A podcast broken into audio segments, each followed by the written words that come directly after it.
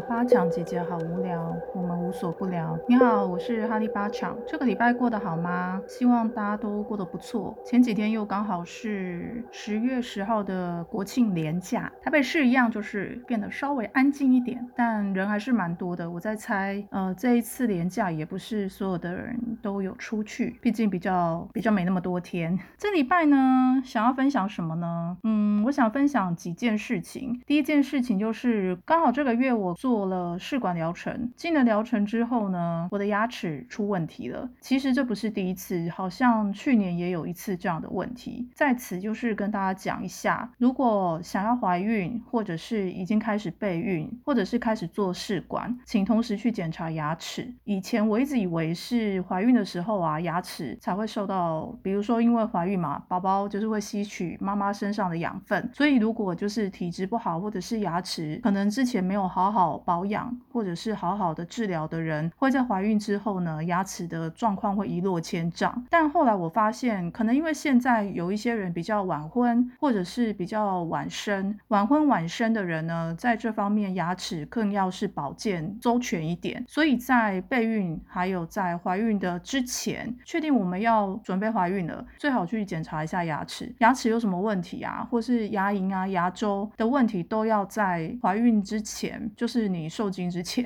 就是在受精之前、怀孕之前呢，赶快把所有的牙齿方面的东西处理好。其实我是在。呃，备孕之前我就已经开始在处理牙齿的问题，但是也许是因为试管的关系，可能打了太多药，我不知道，因为这中间好多不一样的原因，那这些原因其实也找不出来。那我的体质可能有点改变，因为可能我二十几年前就是已经治疗好的，然后可能五六年前准备想说，哎，想要来怀孕啊，然后都也有去检查牙齿什么的，那时候都 OK。可是呢，做了大概两三年的试管以后，我的牙齿的问题呢，就是陆续的会因为一次一次的试管疗。程结束之后，所谓结束也不是说还没有走到植路，但是你知道我们在如果做过试管就知道啊，如果失败很多次，就是取卵啊、植入啊。那像我是卵比较少的，卵少的人就也知道说，其实可能就要急胚啊。那急胚不会马上进入植入的这个过程，最后的过程是植入。前面在急胚的时候就会不停的要打药啊、取卵、打药取卵，就是简单讲就是这样的过程。可是光是这样的过程啊，可能比我想象中还要。要耗自己身体的质量还要多，耗的质量越多呢，呃，我们好像可能自己感觉不太到。虽然我有一点感觉，但是我也不想每一件事情好像都把它赖在试管上面，因为也许还有其他的生活习惯啊，或者是其他的什么不明原因导致我的身体变成这样。所以这个如果回去问医生，其实医生也很难给我们一个答复，就说是不是因为做试管导致身体变得不好。然后也是有医生会讲说，哎，也有其他的病人就都没事啊，就为什么？端端只有我有事呢，也会给我这种感觉，所以后来我也就比较不去问医生，身体出现什么问题就赶快去处理。如果在做试管的过程里面，就是如果你也是属于要做，已经做了比较多次了，我建议就是在成功之前，赶快去把牙齿好好的检查一下。当然会讲说，哎，那八强你也是，就是有检查，后面也是有连连出问题啊。对，但是我在想，如果我当初没有先做检查，现在问题可能不止这些。因此，也就是跟大家分享一下这个。过程啊，就是说在试管的过程中，请密切的去保养或者是检查自己的牙齿，半年一次嘛，那你至少就是半年要回去洗个牙，或者是给医生确认一下，就是你整个牙齿是没有问题的。当然，这样如果到了像我一样啊，就是因为我之前检查都 OK，可是进试管，但你看现在两三年了，现在又出现问题，那我就会知道说，哦，可能就是这两三年做试管的过程，我的体质或是我的身体改变了，导致我现在牙齿状况就是。每况愈下，那我就会更警觉这件事情。如果我在做试管之前，我并没有去检查牙齿，我就会搞不清楚这个东西到底是哪一个前哪一个后。那当然，这只是帮助我更觉知的去知道说，哦，我身体的状况的确因为试管的关系，导致我的牙齿的状态越来越不好。尤其是生之后呢，有一些人会有很明显的感觉，这也是为什么有一些老人家他们会希望女性呢，如果你早一点结婚，早一点生，你之后遇到问题会比较少，因为在年轻气盛、年少轻狂没有啦，就是在比较年轻的时候去把小孩生完，会有比较好的恢复力。假设二十几岁生完，那至少二三十岁的时候身体恢复力是还不错的。现在晚婚晚生嘛，就是三十八以后一直到四十六岁左右这个区间也。也是蛮多人在做试管，尤其试管这个区间的人更多，因为年纪大嘛，所以有一些人可能会觉得，好吧，那就直接进试管，就不要再做自然的，因为自然的几率比较小嘛，那试管的几率比自然还大。我是指高龄的，所以在这个过程中，如果有在听我 podcast 的高龄的，就是也是做试管的备孕的人，请你务必去做牙齿的检查，然后一定要追踪牙齿的状况。那生完之后呢，我觉得务必也是要定期的，虽然顾小孩很辛苦，或者是顾小孩可能没什么时间，还是希望就是生完的妈咪们一定要回去检查你的牙齿，因为牙齿呢，第一它很贵，第二它没有办法再生嘛，尤其我们的恒齿拔掉就没有了。那后面如果拔掉要做什么植牙啦，或者是假牙，都是一笔费用。那为什么不半年的时间就回去呃把这件事情做好，然后做一个预防这样子？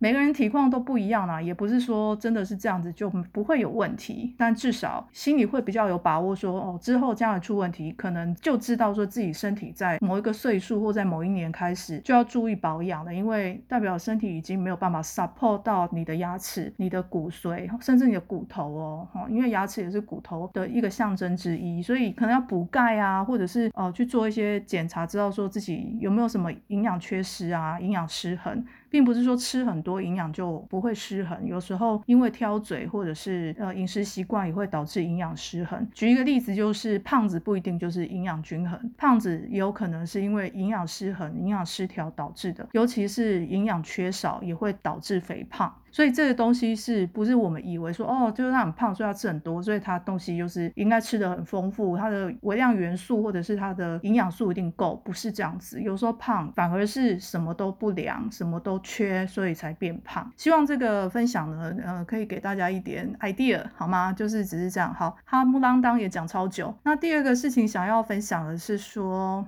嗯。最近这几年呢，我陆续有一些朋友已经过世了，或者是得到比较重大的疾病。这中间呢，我看的我觉得非常的难过，尤其是有一些已经得疾病的朋友啊，有一些会来找我聊天，可能是因为我职业的关系啊，因为我是瑜伽老师嘛，然后也对灵性方面就是有一点点、一点点的涉猎。那这些涉猎呢，导致于可能有一些人会，嗯，我这样讲自己好像给自己脸上贴金，但是这也是人家直接跟我讲的，也不是我自己说的，就是。嗯，会把我当做是好像心灵上的支持的对象。那所以大部分有一些朋友，或是我一些学生生病的，或是遇到什么事情，基本上会私讯我，跟我讲。纵使我没有办法给出什么真正的帮忙，或者是实际上的什么物质上的条件的资助嘛，就是都没有办法。但是基本上他们会觉得说，能够跟我聊一下，然后心情就会变比较好。心情好也是我们在面对疾病的时候呢，可能很需要的一个。呃，重大的元素之一。那也因为会因为心情不好嘛，人就会生病。生病也不一定只有在肉体上的表现上，现在很多呃心灵啊、精神上的疾病也蛮多的。因此，希望大家能够小心的，嗯，也不要说小心好了，就是希望大家能够很觉知的知道说自己身心灵的状况目前怎么样。然后，我觉得每一个人，不管再幸福的人，或是看起来再好命的人，都会有自己的问题，也都。是会有自己的魔王，所以嗯。每个人都有自己的关卡和魔王要去面对，也不要去羡慕别人说有些人看起来就是好像人生胜利组。实际上有一些人生胜利组跟我接触的时候，我也听过很多他们的心里面的苦啊，或是他们要面对的业力还有关卡，那种感觉其实都是人如人饮水，冷暖自知，很难讲说，嗯，他因为是人生胜利组，所以他就不了解这一些苦痛，也不见得是如此，而我们也无法感同身受。就像我有一集说，我们。永永远无法感同身受别人的那种痛苦，但是我们可以就是去给别人一些友情上或者是情感上的支持，让这一些在面对魔王或业力关卡的人，能够有一丝勇气，鼓起勇气去面对这一些他自己人生的课题。所以，嗯，虽然我也很难过，说我有一一两个朋友因为疾病也已经离世了，然后也有一些朋友他们也在跟病魔就是对抗，然后有一些病呢，它也并不是好像。显现的，每个人一看就知道说哦有这个病，它是很在内在身体里面的，甚至有一些是女性妇科的疾病，这个是从外表上完全看不出来的，而这个也必须去医院里面去面对这一些治疗，然后去追踪这个疾病它后来产生的状况，或是它将来它可能会演变的状况，可能会好，可能不会好，这一些所谓的生活里面产生出来的压力，一定要有一个出口，或是几个出口，我不知道每个人的出出口数量不一样，然后就是可以找的对象不一样。希望如果遇到这样状况呢，一定要找一个自己可以信赖的人，或者是对象。像我的学生，如果信赖我，就会私讯我这一些他们的故事，然后依照我对他们的教导，他们也是想找一个出口，一个树洞来讲。讲完了，其实以大家的年纪都知道，所有的问题都只能自己去面对，没有人可以代替我们自己去闯那些关卡。闯得过呢，可能下辈子就不用再回来闯一样的事事情；闯不过呢，我觉得也不要想太多。闯不过你就想说，那就下辈子再来好了。这样讲是不是有一点啊逃避？但我只是不希望说大家好像把这些东西、业力啊、关卡、魔王当做是非常严重的事情。它可以非常严重，它是非常严重。只是我们在心情调试上要找出口，然后要找支持，一定要找支持，然后一定要能够知道成熟的知道说，也能够很觉知的知道说，即便我找到了支持，我得到了这些支持的力量，还是我一个人要去走完这条路。一个人去走完这条路，并不是一个很负面的说法，它是一个非常成熟的说法。没有人可以代替我们去面对死亡，没有人可以代替我们去面对那一些苦痛，也没有人比我们更清楚这些苦痛加诸在我们身上的那种感觉和感受，以及所带来的心情上的影响，只有我们自己知道。当然，我们身边或者是一生中可能会遇到几个朋友或者几个路人吗？跟我们有经历差不多的事情。可是，即便差不多的事情，我也很难说我一定能够感同身受对方的心情或是他的压力。好，这就是第二件事情我想要分享的。在第三件事情想要分享的就是我最近呢，就是划那个我自己的脸书嘛。现在讲的就是跟昆达是没有什么关系的，只是我今天呢刚好发。现历史上的今天，每一年呢都一直在重复一件事情。从我的文章或者从我分享的东西里面去看，然后我觉得哇，那个共识性好强哦。最后呢，我就来分享一下我今天这个 历史上的今天到底分享了什么。就是现在好像是叫动态回顾啦，就是曾经在这个过程里面，呃，同一天哦，都是在分享类似的事情和类似的心情。那我想，好吧，那我就把它今天录成 podcast，就当做说这一个。心情这个分享可能非常的重要，所以它一直在每一年重现，真的非常奇妙。好，我现在要分享的是一个奥修的故事，以下是奥修的故事，那我就略讲一下，希望大家呃有点耐心听。不过这个故事也蛮好听的。奥修说，呃，有一次呢，有一个 Radha Swami 的追随者呢去见他。这个 Radha Swami 呢是在阿格拉附近的一个活动的一个小教派。这个人他可能是某一种祭司，就是在一个小教派的祭司。我们就后面简称他是小祭司。这个小祭司他就跟奥修说：“你知道吗？我们的师傅说这个存有是有十四个层面的。”奥修就说：“嗯，才十四个吗？”那这个小祭司就说：“哎，什么意思？什么叫才十四个？难道还有更多吗？”那奥修就说：“哦，当然。”那小祭司呢，他就说：“但是我们的师傅说只有十四个啊。”穆罕默德就只到达了第三层，他可能在讲一些所谓灵性阶层啊。那我不知道这个英文上可能有有些翻成 label 或是 aspect，我不知道。他他原文是什么？但是他意思就是说，如果以 label 来讲，哈，这个小祭司说，师傅说啊，穆罕默德只到了第三层这样子。那这个小祭司呢，还带来一个地图或者一张图面，就说卡比尔跟纳纳克，纳纳克就是锡克里面的咕噜纳纳克第一个咕噜这样子。卡比尔我不知道是谁，卡比尔和纳纳克呢都已经到第五层了。好，那穆罕默德是第三层，马哈维亚和佛陀呢到达了第七层，然后其他呢就是所有的地方，除了我师傅以外呢，就是没有人到达第十四层，也就是说，这个小祭司的师傅呢是到了第十四层这样子。奥秀就说：“我认识你的师傅啊，我看到他正在第十四层上面奋斗，他非常的努力哦，但是他出不来。我知道这样子是因为我已经在第十五层喽。其实存有有十五个层面这样子。”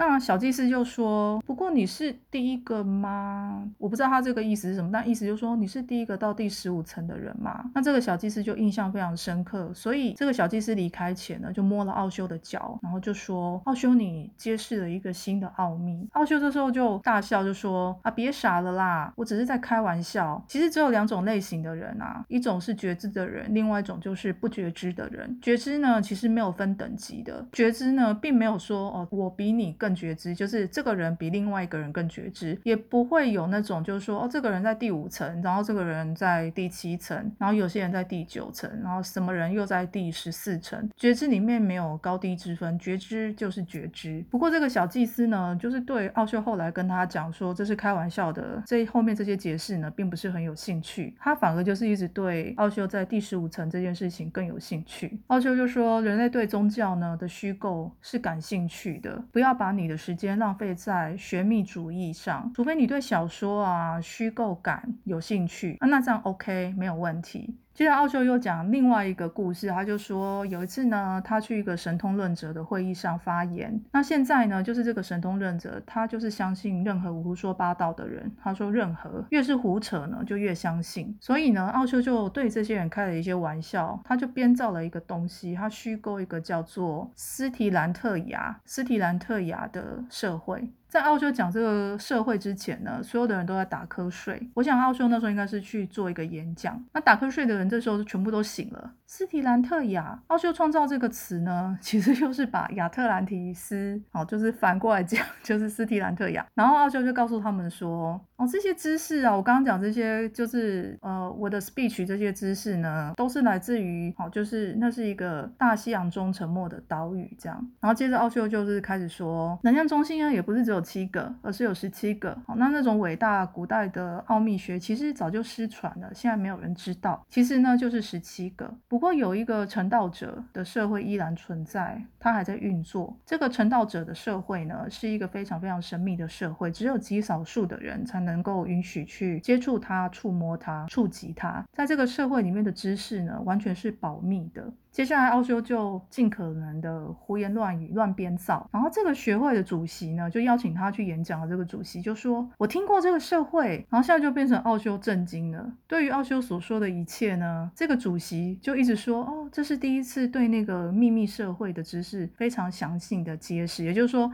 这一个主席他就是非常认可说，就是对于刚刚奥修说的那一个社会，奥修是第一个人把这个知识非常详尽的揭露出来。然后秀就开始收到一些来信，有一个人呢，甚至说：“我非常感谢你介绍这个秘密的内圈给所谓的神通者，因为我是那个社会的一员，我可以担保你所说的一切呢，绝对都是真的。”奥修就说：“像这样的人呢，其实一直在等着相信任何东西，因为它是一种信仰。信仰呢，就是越荒唐越好，它看起来就是这么的重要，越荒唐越重要。”它越荒谬呢，它就让人家相信说，因为如果某件事情是合乎逻辑的，那就不存在相信它的问题。希望这个小故事，这两个故事，大家可以明白奥修他到底在做什么事。从古至今啊，一直到他讲的这个故事，为什么非常警醒我？因为在我参加各种灵性活动或是灵性课程的时候，超多这种人的。我这边讲一个，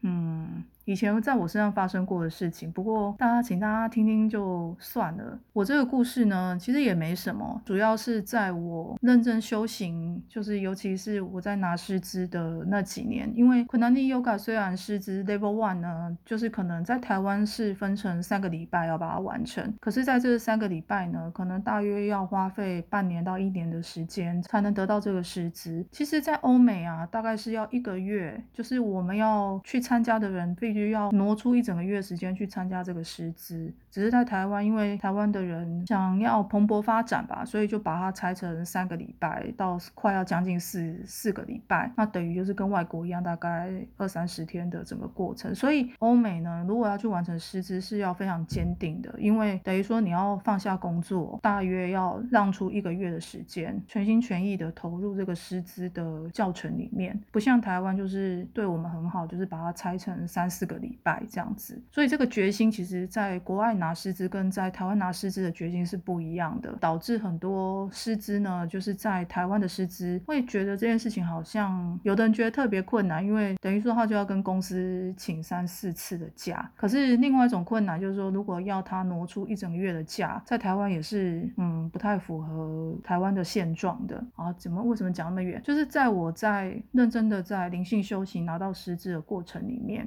在那个过程以及后来进阶到二级啊，二级就是又分成五个模块嘛。对不起，我讲细一点哦，因为我不希望有人误会这个时间上的问题，因为不要让大家以为说好像在很短的时间内就可以把所谓基本的师资拿到，因为师资资格拿到之后，还有很多个人的修炼要做，并不是说我拿到那张纸，然后就一切就结束了，不是这样子。就在这个将近两三年的时间里面呢，哎，我就认识了某一个女。人。我这里就把她称为 A 小姐，这样。那我跟这个 A 小姐在过程中呢，感情是不错的。我现在在讲这个故事，其实是要回应奥修他讲的这个东西，就是我的确是碰到了 A 小姐呢，她就宣称说啊自己是一个非常敏感的人，然后是多么的 sensitive，然后干净纯净。她当然不会自己讲出这样的话，可是她的行为啊，都是让人家有这种感觉。比如说，可能谁遇到什么事情啊，她就会说哦，她也同时觉得有一样的。感受几乎呢，那时候跟我还不错的朋友们呢，包括我自己呢，都还蛮信任他的。然后这个 A 小姐她有一点情绪化，这是我自己观察的啦，可能其他朋友不一定有同感。其实这样也无伤于就是我喜欢她，因为我就想说，她就是一个在灵性修行上认识的好朋友嘛。然后那时候呢，我们也做了很多各种不同的聚会啊，让她练习她后来去其他法门去学的东西，甚至还有过让她来我。家就是因为我不是一个很喜欢开放家里给，不管是再亲密的朋友，我都不喜欢。然后那时候也有这些朋友也都有来我家，大家一起做练习啊什么的。然后一开始呢，这个 A 小姐呢，她就是很喜欢讲一些，嗯，比如说没有人可以证实的一个世界，然后仔细描绘她自己，就说哦，她曾经有在那边生活过这样子。结果呢，她的故事里面还把我加进去。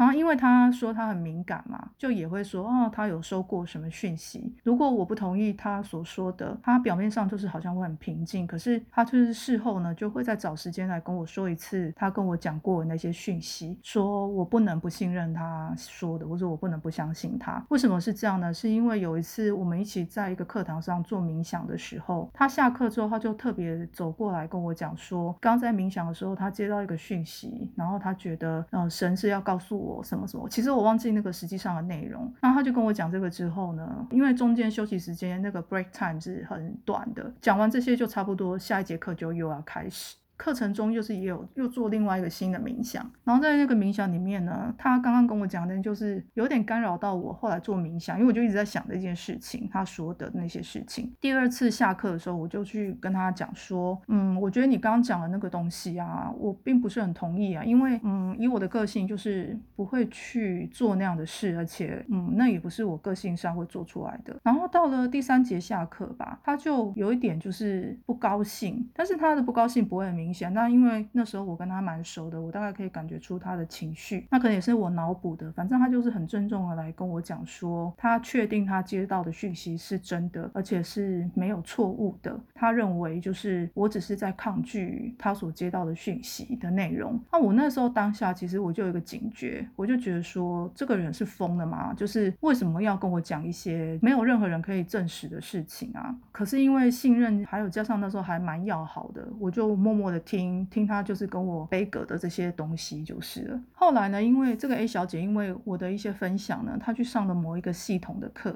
那这个系统呢，其实我是比困难你你还要再早接触的一个系统，我就一直没有缘分去上这个系统。再加上这个系统非常的贵，我不可能同时支付就是昆达的课的价钱，还有那个系统的价钱。那这一个 A 小姐呢，她就去上了。就那时候想说，好啊，那如果有朋友去上也好，将来如果有需要什么。灵性上的帮忙啊，就可以找他服务。我现在这边讲，我所谓的找别人服务，我永远都是要付费的。在灵性的课程里面啊，或者是在交际上面，很多人是会想要占别人便宜，就是说哦，想要对方的服务。可是“服务”这两个字听起来好像是不用钱的，对吧？不，我希望听我这一个 podcast 的人知道，“服务”这两个字就是要付钱。所以呢，那时候他做了一些服务，我基本上不是有跟他买产品，就是有跟他付钱。我必须讲，就是我并没有要人家完全的无偿的来服务我。那有一些是他会说他要无偿的服务，因为可能他要做一些实习，他必须要有一些案例，他才能回去交功课给他上课的老师去看，说哦这些案例他做了，然后这些 case study 他可以让他顺利的拿到那个资格。那如果是这样子，那又是另外一回事。希望大家可以明白我讲，我希望我讲的够清楚。有一些法门或是有一些灵性课程会稍微严格一点，或者是说比较有系统的在教，像困难妮妮。也是，就是在可能你 Yoga 我们所上课的过程里面，我们都要做满一些时数，然后做好实习，并且做满就是所谓自修的功课。自修功课意思就是，比如说要做满多少天的老师指定的冥想或者是 Kriya，这个有些时候并不是很容易的，必须要持之以恒，有恒心的去做这些事情。所以当这个 A 小姐她有时候来帮我服务，她会明讲说她这个是要拿去做实习的，去拿学分的。那他必须这样做，那我就会让他免费的服务。可是如果他没有讲，基本上我都还是会问说，哦，这个是要多少钱给你？像他之前有帮我做过一些其他法门的服务，虽然他说不用钱，但我离开前我都还是有包一个红包给他，因为在我的心里面，我觉得别人去学这些东西，当然是要付点钱给人家，或者是我跟他能量交换，就说如果他帮我服务某一种能量上的东西，那我也可以回馈给他，那我就会。从我自己会的，假设我的疗愈的能力，我就会帮他做一场大疗愈，或是属于他的仪式。那这些东西呢？所谓疗愈跟仪式呢？当初是都要。有等价交换的，或者是说可能要明码标价，就算不明码标价，就算是随喜，也要收人家给的钱，就是没有东西是完全免费的。因为在 Yogi 巴讲的教导里面，没有所谓的不用付钱的东西。即便你付我一块钱，可能这一块钱是你很不容易挣来的，可能很穷，对方很穷，他就真的只能拿出一块钱美金来上课。如果在他能力范围内，他只能最多拿出一块钱美金的话，老师也是要收的，然后你让他进来上课。所以在早期，Yogi 爸讲，他刚在教 Kanani Yoga，他在推广的时候，我又扯远，那容我讲一下，就是那时候所有的人来上课都是要付费的。那有些人想来上，可是却没有钱，那怎么办呢？后来 Yogi 爸讲，他做了一件事情，就是他在他教室外面的停车场，那时候在美国，他在停车场撒一些硬币，然后让想来上课的人去捡，捡了之后呢，就可以拿着这一些硬币进来缴费，然后进来上课。他进。尽力的去帮助学生们，或是求知若渴的人做到的所谓的能量交换，物质上的、金钱上的。那如果做不到物质上、金钱上的，可能要像我们有一些做过仪式训练，或者是有仪式的能力，好，或是上过仪式的疗愈的人，那我就跟你换这个东西。假设你帮我做送波，那我就帮你做一个灵魂仪式的修复的一个过程，好，或者是做一个灵魂上疗愈的过程。那这就是。所谓的等价交换，好扯远了。后来这个人呢，回到我刚刚讲，就是他去上了一个我无缘去上的系统，因为我从 OL 就是变到瑜伽老师的这个过程呢，我的收入就是没有以前那么好。这个系统我也没有办法去上。那这个 A 小姐她去上了之后呢，我就觉得哦好，那她去上，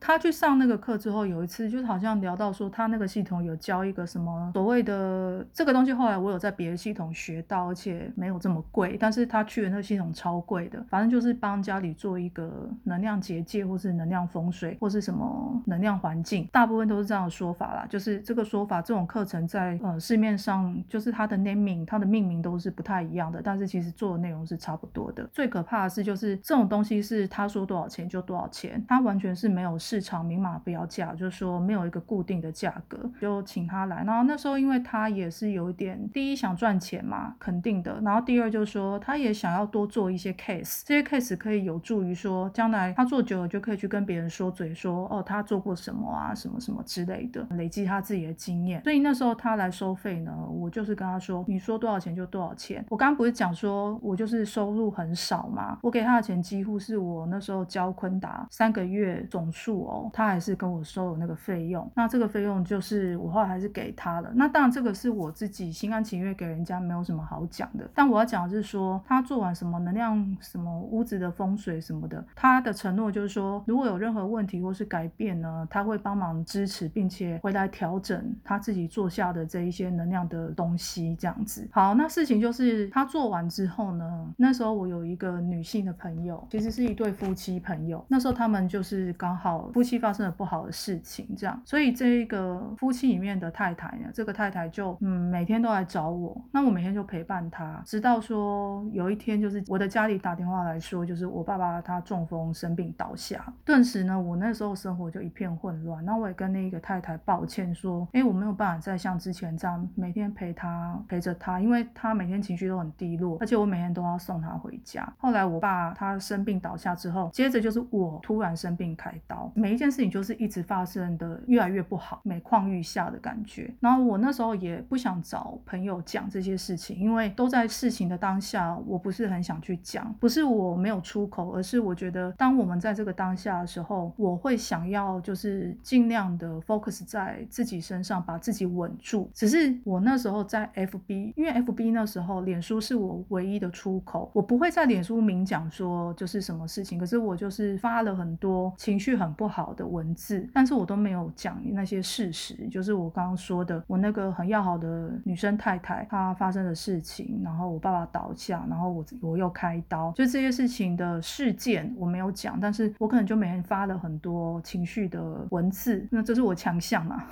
因为我是文案啊，我就很会写啊，然后我就是每天把脸书当做是我情绪的出口，我知道就是这个也也不太好，就是朋友们看到可能就会觉得说好像我很负面，但不好意思，就当时这个是我唯一的出口，所以我也能够很明白，就是有些人我在 FB 看到他的文章或是他的文字是很负面的，其实我也知道说，也许这个人他就没有别的出口，他就只能写在这里，或者在网络上看到一些负面的。虽然我们会觉得说啊，那为什么要把负面丢给人家？但是对我来说，我丢在网络上比丢给我亲爱的朋友或是我的家人好，因为大家都在那个时刻，而我的朋友又何辜呢？就是何必要去承担？就是跟他没什么关系的事情啊，是我个人发生的事情，他何必去承担说这些我负面的情绪呢？因为人家也有自己的生活要过啊。那网络上就是可能有些人根本不在意嘛，就是一翻就过了，就是划走就划走了，也不一定会回应啊，也不一定会认真看，我却当做说是很好的出口。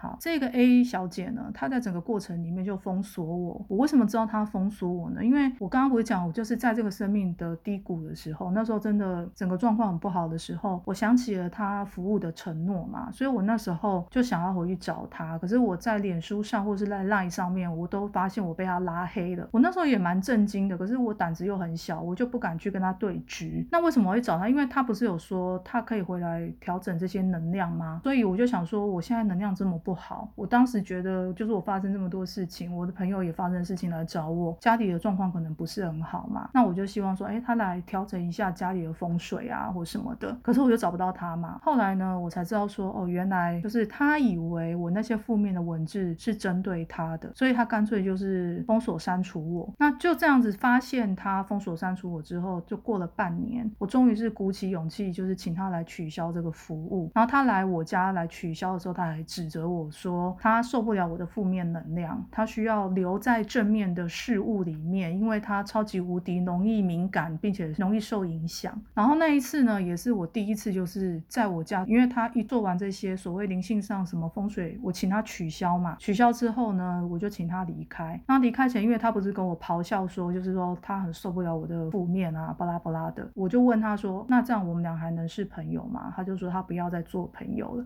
所以他一说他不跟我做朋朋友，我就立刻请他出去。然后中间就是我们可能还有几句一来一往的。后来我就非常愤怒的跟他说，请你出去。而我那个愤怒呢，导致我们家电灯泡呢啪啪啪啪啪全部破掉。那一次是我真的很少很少启动我的愤怒，因为我平常虽然负面很多，可是问题是我那一次真的是觉得说我付钱给你，你不既不退钱，好钱就是我自己心甘情愿给你，我看错人了就算了。可是呢，我对于你那些编造你自己的能力啊，还有你那些故事啊，我就觉得你这个人真的是一个骗子，你是一个诈骗集团。虽然我就是念到大学毕业，我却还认不出这种灵性上的诈骗。前面有几集我讲，就是灵性上其实也有很多诈骗，也不是只有男生诈骗女生或女生诈骗男生，也有这一种就是专门就是什么人都骗的。这个 A 小姐呢，后来也有听到一些其他的朋友被她骗的过程，我就想说，希望大家呢不要一直去相信奥修他所讲的两那两个故事，这些故事奥修编出两个，有些人就信的不得了，更何况是普通人呢？后来这个 A 小姐，其实我已经大概五六年以上没有跟她联络了，因为我也拉黑她了。我觉得这种人呢，我不想要就是马上的就是去讲她坏话，或者是到处去跟她讲她的事情，所以我跟她呢，大概也就是五六年以上都没有联络了。今天为什么又讲到这个？就是因为我看到奥修这个故事，然后在几年前呢，我看一下哦，这是几年前我写的，二零一四年，哦，就是二零一四年我那时候写这个故事的时候，那时候我早就已经跟他没有什么联络，至少一两年了。我就是确定说我的生活里面不会再碰到这个人了的状态下呢，我就写了这个故事在我的脸书上。好像是因为我写了这个故事之后，有一些人私信我说，哦，就是有遇到被他诈骗的过程，这样虽然可能也没有造成什么严重的后果，但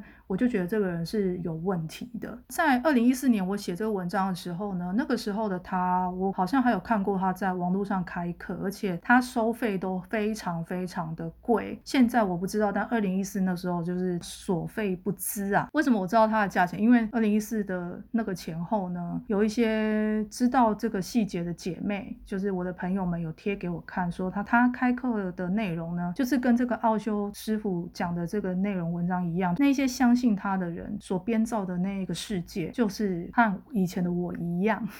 我不知道他还有没有继续在就是业界里面骗人啊？但是我想在业界里面骗人也不是只有他，其实还有很多就是看起来人气很旺的老师，我也都觉得说好可怕，真的好可怕，就是。那个样子啊，表现出来那个灵性的模样，那种庄严的模样都是一样的，就是他们都是很摆出这一套，然后让买他这一套的人就是对他们深信不疑，而到最后可能呢，有些人会指责我说你就是被他骗钱呐，然后什么什么的。我不好意思哦，我被他骗的那些钱，对我来讲，跟我的人生里面的钱所付出去过的钱来比，真的就是嗯，比九牛一毛还少。以我的能力，我不至于就是去跟他计较那个钱。我如果跟他计较那个钱，我可能那。一天就会把他带去警察局，叫他还我钱。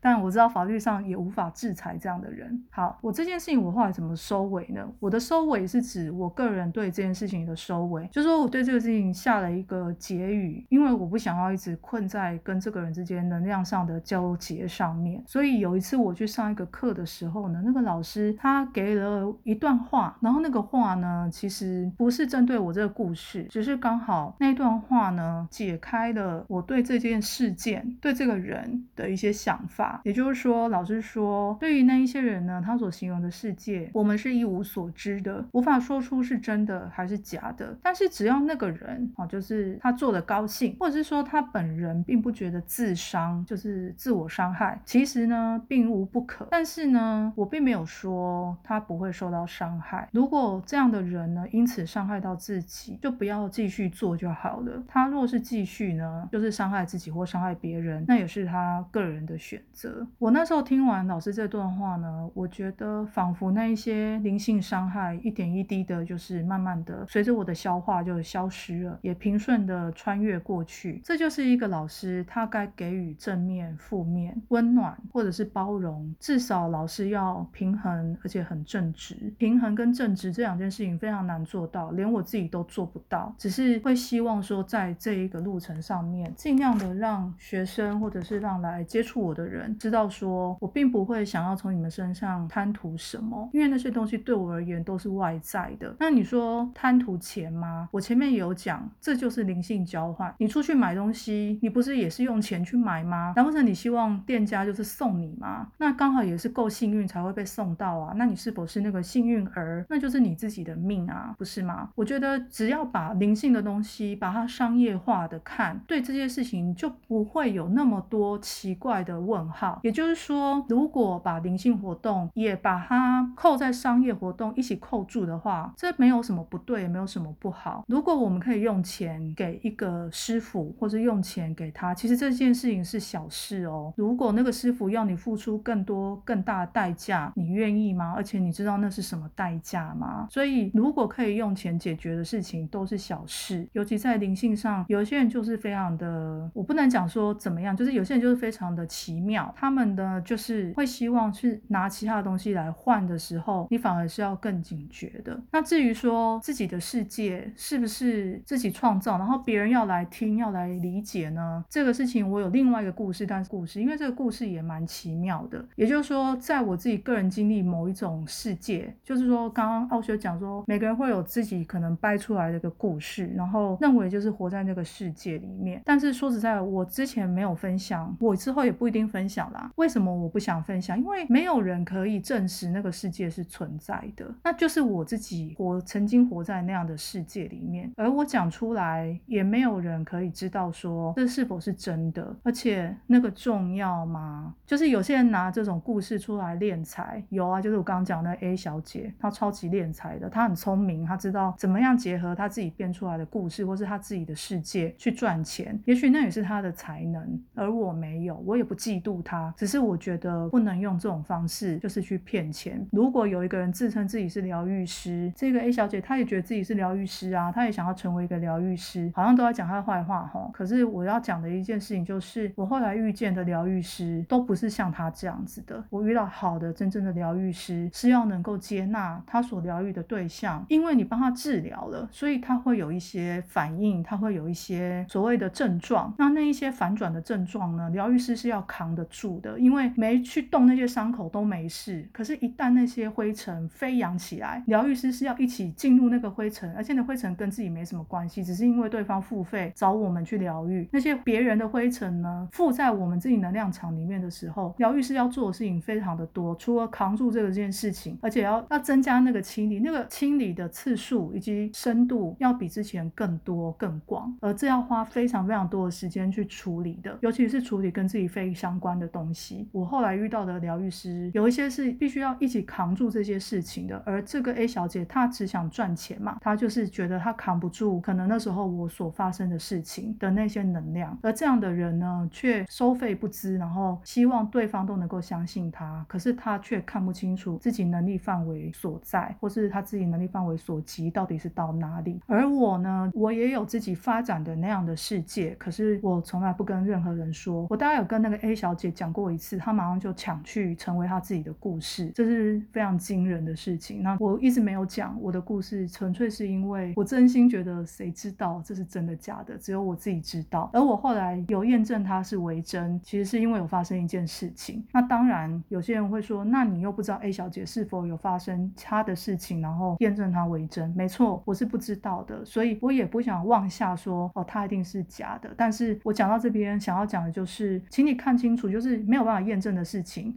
你是否要付钱去做那样的服务，或者是付钱呢？去给这个人，然后让他去更夸张他自己的世界，这是有问题的。这真的需要好好的去实证。而何必把自己辛苦赚来的钱交付在这样的所谓虚无缥缈的世界呢？还不如好好的练 Kriya，把自己的能量场练好，然后做冥想，把自己的所谓的脑垂体、脑下垂体、杏仁核，把它做了一个平衡，让自己的身体去创造出很平衡的能量。很平衡的磁场，更大、更好的磁场呢，才能够在这个地球上生存，而也才能够照顾到更多的人。好，今天就先说到这里，谢谢你听到这里，我们下一集见。